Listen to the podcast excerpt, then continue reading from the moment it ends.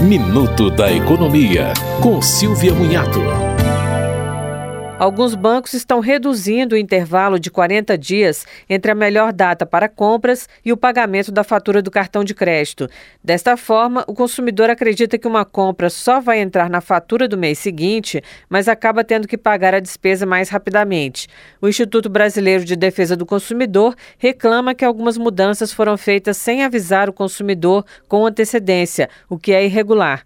O IDEC diz que vai notificar o Banco Central e a Secretaria Nacional do Consumidor sobre a situação. Você ouviu Minuto da Economia, com Silvia Munhato.